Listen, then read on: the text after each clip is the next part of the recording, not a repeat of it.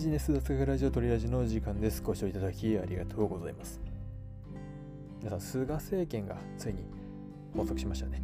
この菅政権発足後、新しく行政担当大臣となった河野太郎氏が書類の犯行廃止を掲げたことが話題になりましたね。ですが、日本にはまだまだ犯行文化は強く残っています。例えば、契約書や提出する書類、まあ、身近なところですと、郵便物が届いた際など、様々なシーンでハンコは使われます。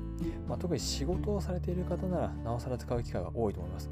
では、このハンコを押す際に使う押印と捺印、このそれぞれの違い、皆さんはご存知でしょうか？今回はこの2つについてお話ししていきたいと思います。結論からお話ししましょう。押印は署名や記名をせずに印鑑を押すこと。捺印は署名や記名した後に印鑑を押すことです。では具体的に見ていきましょう。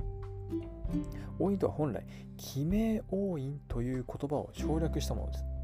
この記名とは、自分や会社の名前が印刷された書類やシャチハタなど自分が直接書かない方法で記載をすることです。そのため、押印は署名や記名をせずに印鑑を押すということになります。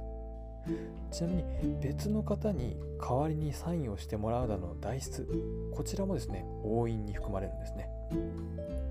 続いて、捺印です。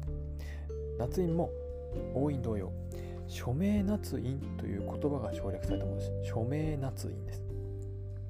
捺印はですね、つまり直筆の署名とともに印鑑を押す場合に使用されるということになります。